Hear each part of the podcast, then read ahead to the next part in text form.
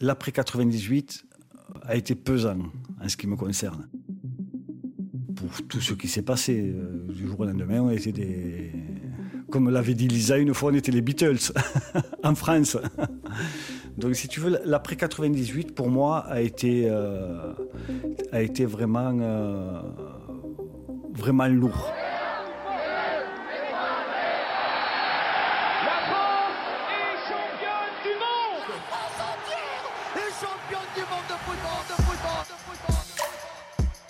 À l'aube de l'Euro 2000, Fabien Barthez est épuisé mentalement. Le gardien de l'équipe de France et de Monaco ne peut plus faire un pas dans la rue sans être reconnu et alpagué. Depuis le sacre des Bleus au Mondial 98, son crâne chauve s'affiche à la une de tous les journaux People. C'en est trop pour lui. Il a besoin, comme on dit, d'un break.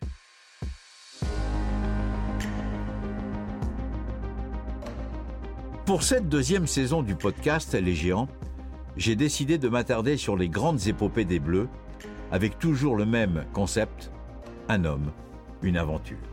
Dans cet épisode, l'homme, c'est donc Fabien Barthez. L'aventure, c'est l'Euro 2000. Je m'appelle Jacques Vendroux, bienvenue dans Les Géants, saison 2.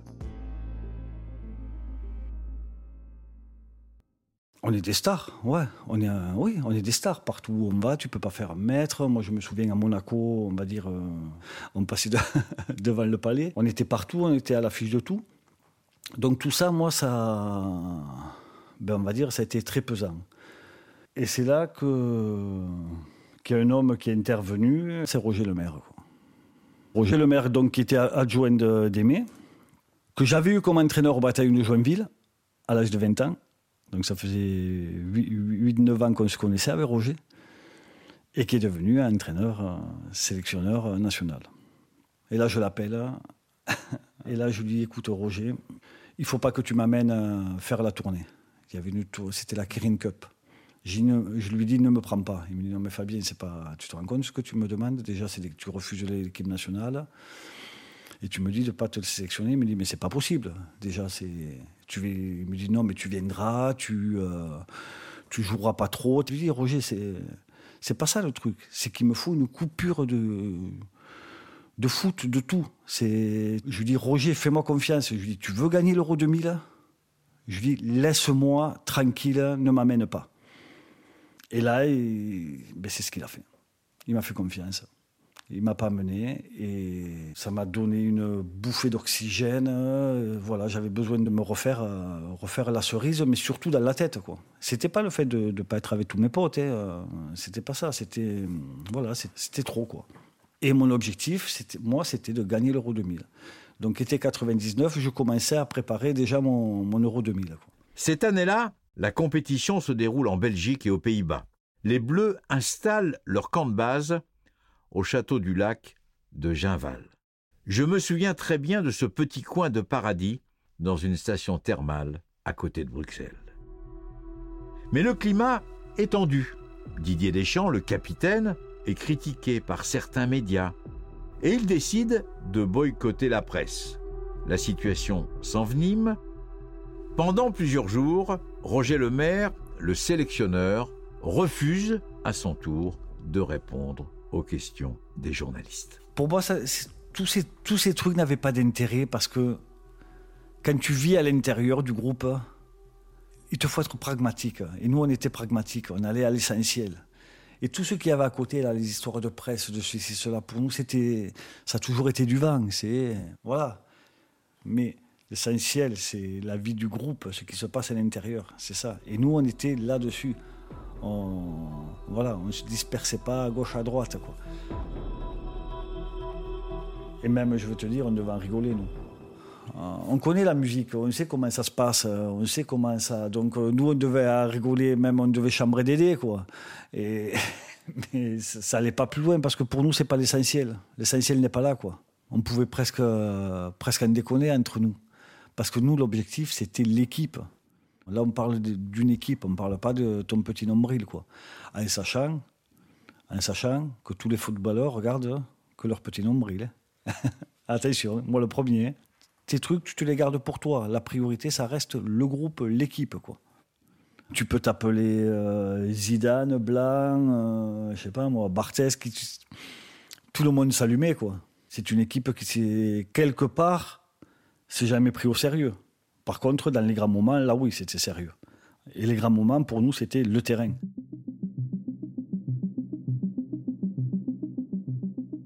On est le 11 juin, comme tous les matchs d'ouverture de ce genre de compétition.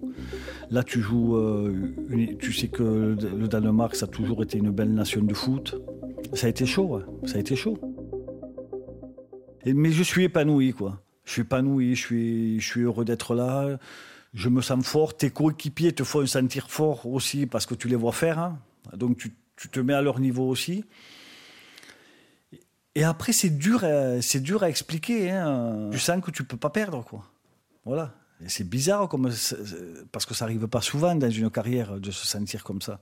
Donc c'est drôle comme sensation. Et en même temps, faut la, faut la maîtriser. Mais je pense que notre état d'esprit, c'est là où c'est bon d'avoir un groupe avec un état d'esprit sain.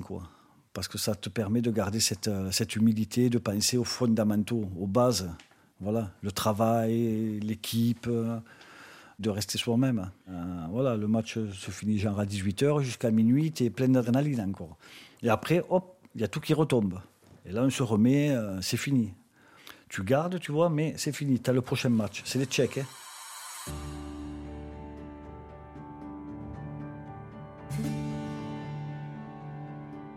16 juin, tchèque, et là le, truc c'est euh, Color. Il nous faisait tous peur.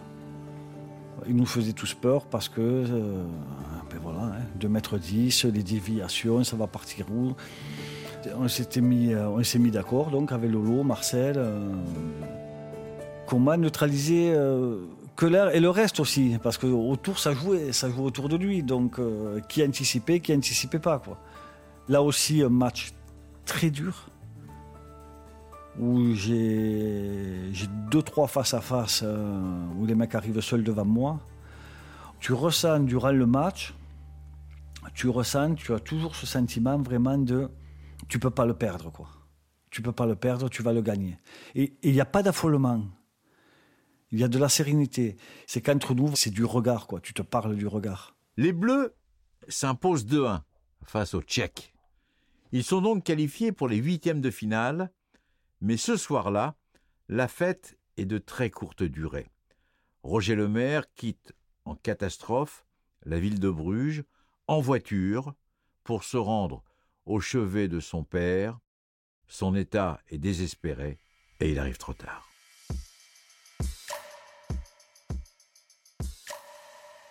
Au sein de l'équipe, il faut aussi gérer les égaux et les tensions entre les joueurs.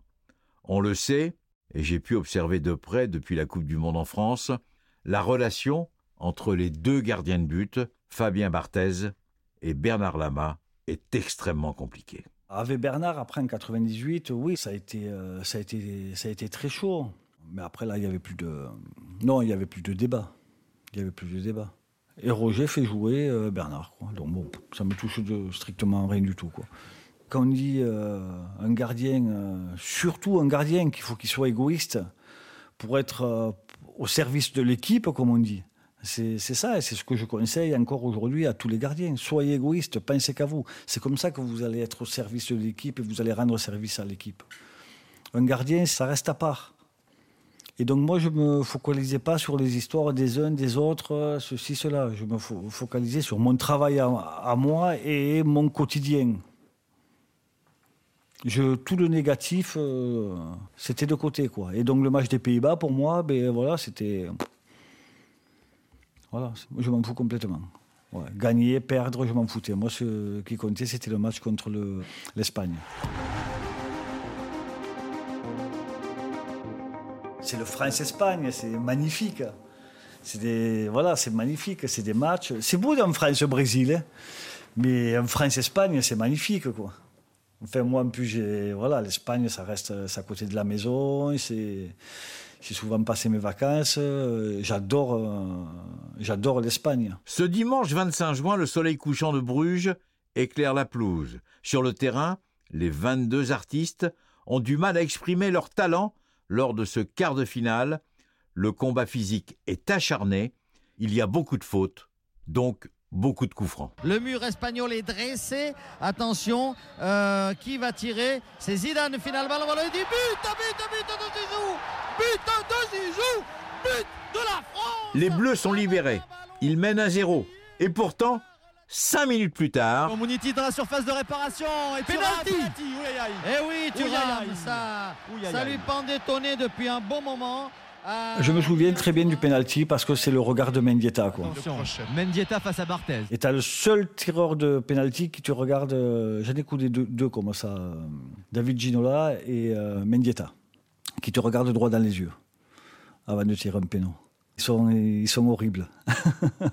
ils te regardent, ils regardent même pas le ballon quand ils frappent, ils te regardent à toi que vie. Et, j'ai son regard où il me fixe, il me fixe, et moi j'attends qu'il baisse les, les yeux pour bouger, et il les a jamais bougés, quoi. il les a jamais bougés. Et je pense qu'il met un plat du pied, il me semble. Oui, Mendieta qui va marquer, qui marque. Égalisation de l'équipe espagnole maintenant. Un but partout à la 38e minute. Donc, à ce moment-là de la rencontre, chaque équipe cherche le chaos. Et comme dans une arène, Yuri Djorkaeff se met à imiter un matador. Mais il a vu Djorkaeff, Djorkaeff il se met en position qui tire. Et but au superbe de Djorkaeff But au superbe de Djorkaeff Yuri Yuri Yuri Oh là là là là là là Et il se met à danser une espèce de fandango Les Bleus repartent au vestiaire en menant 2-1. Les visages restent pourtant fermés, concentrés, déterminés. La nuit est maintenant tombée sur Bruges et les deux équipes se neutralisent pendant toute la seconde mi-temps. Il reste alors quelques secondes à jouer. Et là, Barthès a failli. Non, non, penalty. Oh non Encore un penalty pour l'Espagne Il n'y a pas du tout de danger, c'est sur le côté. Et là, je pose la main sur le ballon, vraiment, pour euh, montrer que je suis sur le ballon, et je pose la main dessus. Je ne touche absolument pas. C'est Dommage qu'il n'y ait, pas la VAR à cette époque-là. là, elle aurait servi. Et là, il y a le penalty. Et quand tu as confiance, eh bien, il se passe ça. C'est malheureux à dire. On parle de, tu peux parler de, me parler de chance, de tout ce que tu veux. De, mais il s'avère que quand, quand tu es dans ces moments de confiance, ben, on va dire, il se passe ce, qui s'est passé. Et pourtant, en face, tu as le plus grand buteur. Euh, c'est grand monsieur, quoi. Voilà, donc là, je l'ai en face.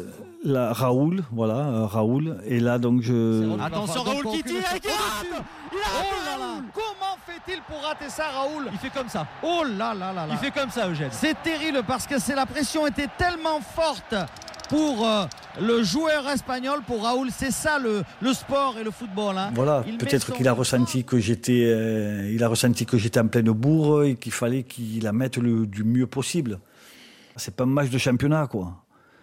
C'est pas pareil, ça n'a rien à voir. C'est un quart de finale d'un euro, quoi. Voilà, tous ces petits paramètres font que euh, la plupart du temps, un gardien, quand il est en confiance, eh bien, les poteaux, ils sont sortants, ils ne sont pas rentrants. Quoi. Ce que Fabien Barthès ne dit pas, c'est ce qui se passe juste avant que Raoul ne tire son penalty. Yuri Djurkaev s'approche du joueur espagnol en trottinant. Il se baisse pour arracher un bout de pelouse et puis il repart. Le milieu de terrain des Bleus affirme avoir vaudoucé le tireur malheureux. Alors, l'a-t-il vraiment ensorcelé? Toujours est-il que l'équipe de France est en demi-finale face au Portugal. Le match a lieu à Bruxelles. Le coup d'envoi sera donné par l'équipe du Portugal alors qu'on change de côté et que Barthez va avoir euh, le soleil dans les yeux, un peu tout de même Guiraud. Hein le soleil passe euh, parcimonieusement à travers les, les vitres qu'il y a en haut des tribunes et il arrive dans un coin du but. Il n'aura pas le soleil tout le temps. Et puis ça va pas durer. Et pourtant ça commence mal. Ce stade avait cette piste autour. Mais quelle horreur.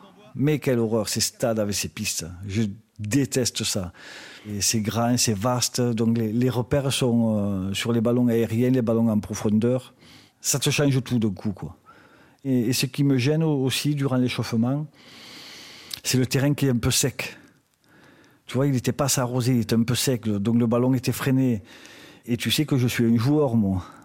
Et un joueur, ça, voilà, un joueur, ça, ça bouge sur un terrain, ça anticipe, ça, C'était mon jeu. J'étais pas un gardien des années 2020 euh, qui reste posé sur sa ligne de but, les bras en croix. Tu vois, je suis un peu perturbé avant, euh, avant ce match de ce côté-là. Mais toujours quand même perturbé, mais toujours en confiance grâce à toute l'équipe. Parce que tu sentais que l'équipe, tout le monde était en confiance, était bien aussi tout le monde était concerné. Alors c'est actuellement Concessao qui veut passer, mais Deschamps est là. Et là, il met une frappe instantanée où il me laisse, euh, ah il me laisse sur le cul, quoi. Je bouge pas.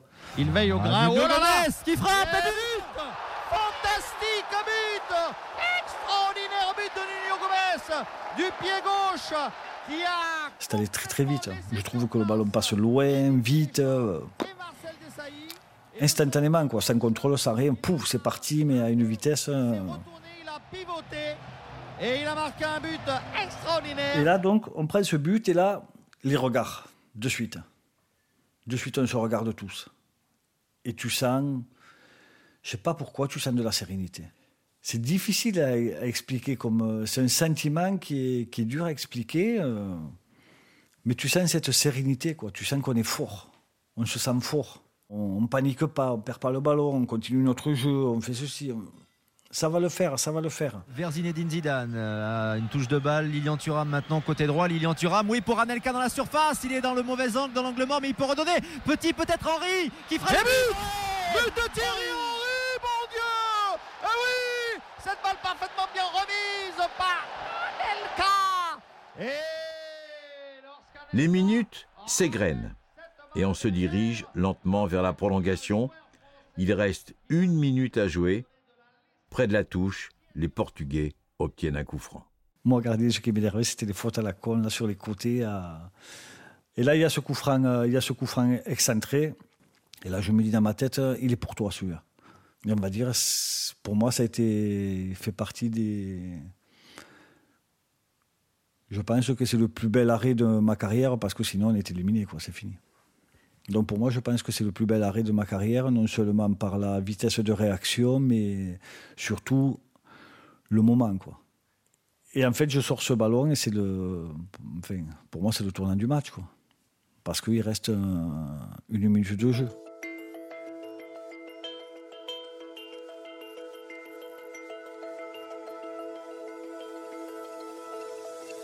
Fabien Marthez vient de réaliser un arrêt réflexe extraordinaire. Fabien Barthès est le meilleur gardien de but du monde du moment. De sa main ferme, il repousse une tête à bout portant d'un joueur portugais. L'arbitre siffle la fin du temps réglementaire. Sur le terrain, tout le monde a compris. Le sort de ce match pourrait se jouer sur un but en or. C'est cruel. La première équipe qui marque en prolongation sera qualifiée pour la finale arrive, évidemment, la 117e minute de jeu. Voilà. L'arbitre a, consulté son juge de touche. Et il y a pénalty. Que va-t-il faire Pénalty pour la France, effectivement. Pénalty pour la France. Et eh oui, car. Euh, on voit le ralenti, Eugène. Ah voilà, la main, la main, elle est là. Ah voilà. Oui, c'est eh une main volontaire. C'est une main volontaire, c'est le penalty normal. Eh Abel Xavier. Regardez, Abel Xavier joue gardien de but. Oui, oui, oui, oui, absolument, absolument. Alors que Wiltor allait marquer, il allait reprendre, il avait donné un bon ballon à Trezeguet, il allait euh, marquer euh, entre le, défenseur et le poteau. Et ça parlemente, là ça discute, les Portugais évidemment savent que. Quand ils verront la vidéo, ils ne discuteront plus. Et derrière, il y a ce qui se passe aussi, euh, ce qui fait la force des grands, c'est tirer un penalty à ce moment-là. Ça aussi. Et Zidane montre encore pourquoi ça a été le plus grand joueur de tous les temps. Quoi. Il s'affole pas, il la frappe toujours de la même façon, euh, croisé, petit filet, très relâché. Allez, il faut le tirer en, force. Il y a une pression énorme sur les épaules de Zizou. S'il marque, on est qualifié. S'il marque, on est la en France est en finale. Comme ça fait, c'est la délivrance, quoi. La finale, ça y est. Il marque La France est en finale de l'Euro La France est en finale de l'Euro Zizou, impérateur qui revient embrassé, soutenu par ses copains. Le match est arrêté car la France vient de marquer le but à nord sur penalty et les joueurs portugais viennent. Le soir même, les Bleus célèbrent leur victoire autour d'un bon dîner. Mais un joueur quitte la table, visiblement fâché. Ce joueur, c'est Yuri Djurkaev. Il n'a pas joué une seule seconde face au Portugal, et il en veut au sélectionneur. Le lendemain, Djorkaeff retrouve le sourire, Roger Lemaire lui promet qu'il sera titulaire pour la finale face à l'Italie. Le dimanche 2 juillet, c'est sous le ciel orangé du stade de Feyenoord de Rotterdam que les deux équipes ont rendez-vous devant plus de 50 000 spectateurs.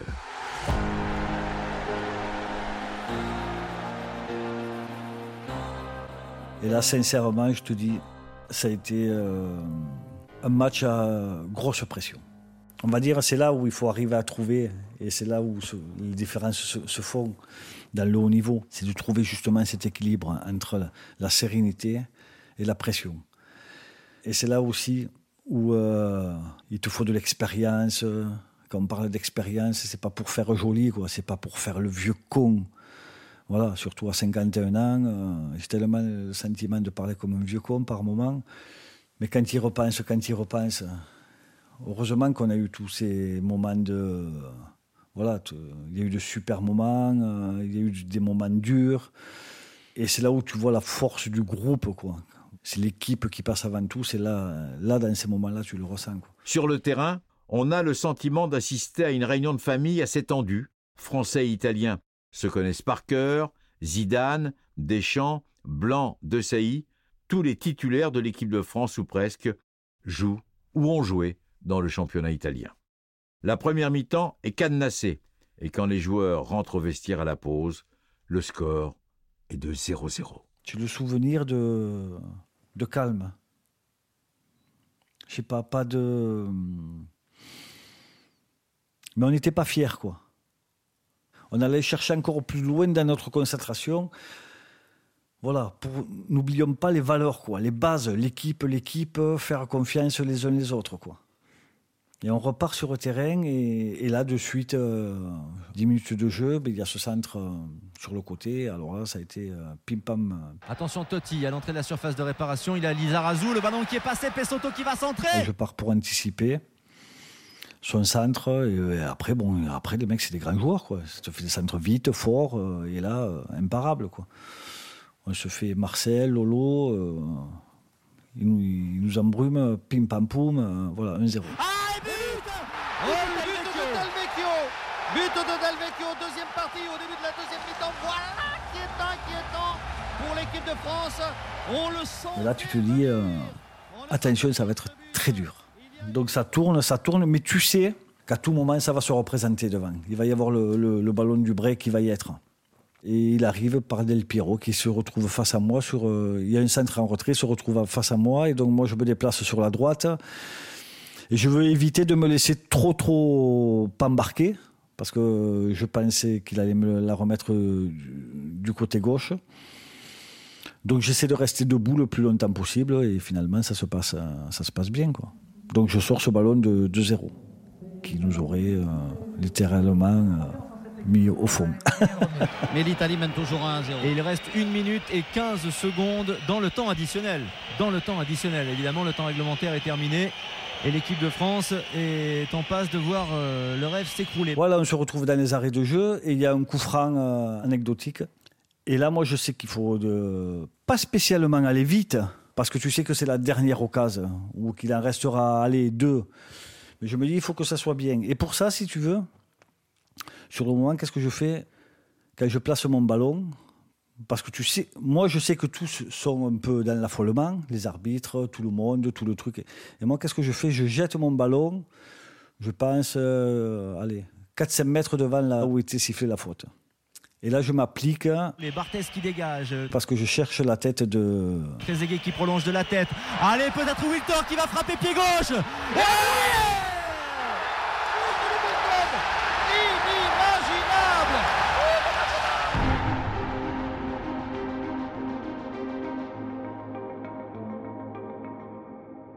Au bord de la pelouse, les Italiens sont effondrés. Quelques secondes auparavant, tout le monde était pourtant prêt à célébrer, en toute simplicité, ce titre de champion d'Europe. L'hymne italien résonnait dans le stade, le staff et les remplaçants se tenaient par les épaules, sur le point d'envahir le terrain à tout moment, au coup de sifflet final en tous les cas.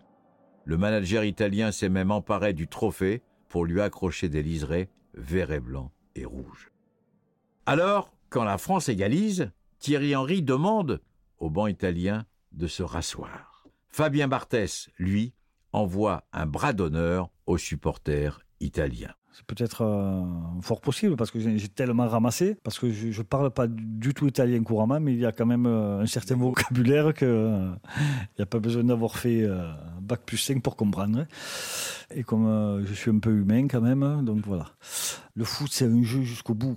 Et là, derrière, tu te retrouves en prolongation. Et là, en prolongation, là, je te le dis, je ne veux pas faire le, cow-boy, je ne veux pas faire le fanfaron. Je resauve encore l'équipe au tout début de la prolongation sur un ballon en profondeur. D'ailleurs, toujours face à Del Piro, je pense. Que si je ne sors pas, il arrive face à moi et ne sait pas ce qui se passe. Mais pour moi, ça reste une action décisive. Je me sentais invincible, je suis invincible. Mais surtout, je sentais mon équipe, les gars avec qui j'étais sur le terrain, tous là, quand je les regardais jouer, je les sentais encore plus invincibles que jamais on a pris psychologiquement, on a pris un ascendant, euh, c'était fini pour eux. Et, tout ça se finit avec une, un pur chef-d'œuvre. C'est pas fini. Robert Pires qui récupère. Robert Pires qui crochette. Il est parti pied gauche. Double contact. Pires qui va redresser peut-être pour représenter qui frappe.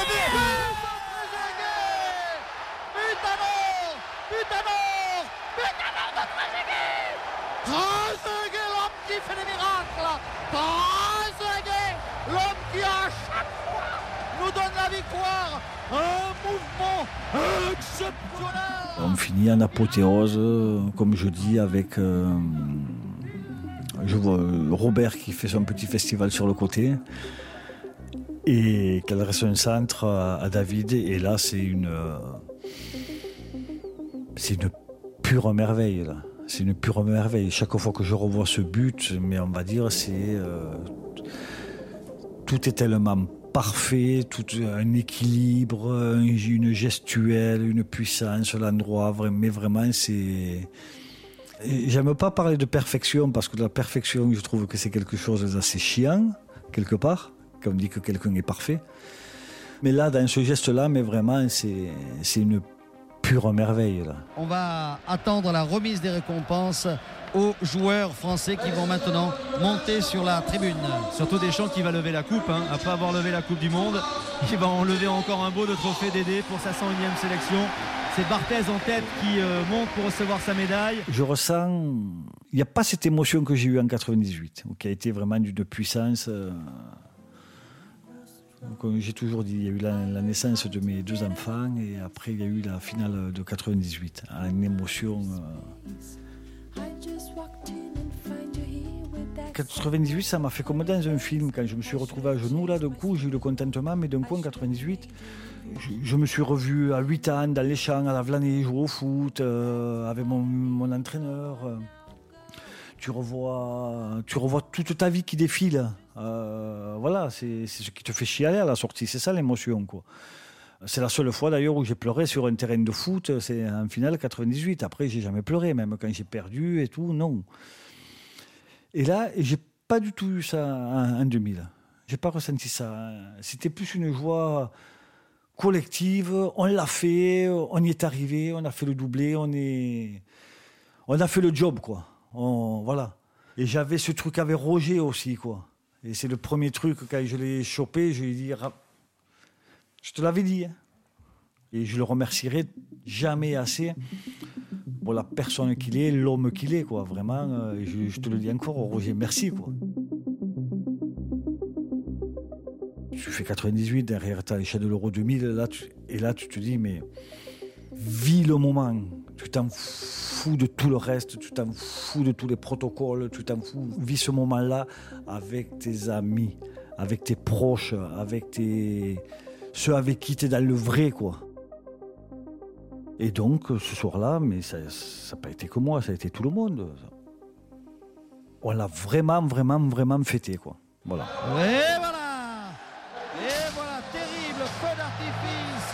Les Français qui exultent sur notre droite, les chants qui s'élèvent, les Italiens qui sont tristes, On l'a- fêté comme je l'ai déjà dit, on l'a fêté comme, euh, comme des gens normaux, c'est-à-dire on s'est pris une bonne cuite. Voilà, Il n'y a pas plus basique. Quoi. Mais entre amis, voilà. Et les autres, euh, ils étaient à leur place. Et ensuite, donc, il y a eu ce, oui, le retour à Paris qui a été très dur. Franchement, physiquement, été le moment le plus dur euh, de cet euro. Ça a été le retour à Paris. le lendemain a été très. On marchait au Doliprane. Et avec cet accueil, euh, cet accueil fantastique, euh, sur ce balcon-là, sur une place la Concorde, tout rempli, vraiment. mais avec une envie quand même de, de te poser. Tu vois, le job était fait, quoi.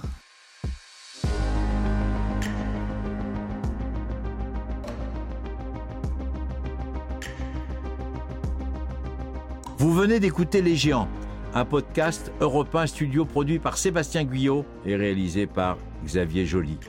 Si vous avez aimé cette épopée, n'hésitez pas à mettre un maximum d'étoiles sur les plateformes, ce sera un formidable encouragement. Je vous dis à très bientôt pour un nouvel épisode des Géants.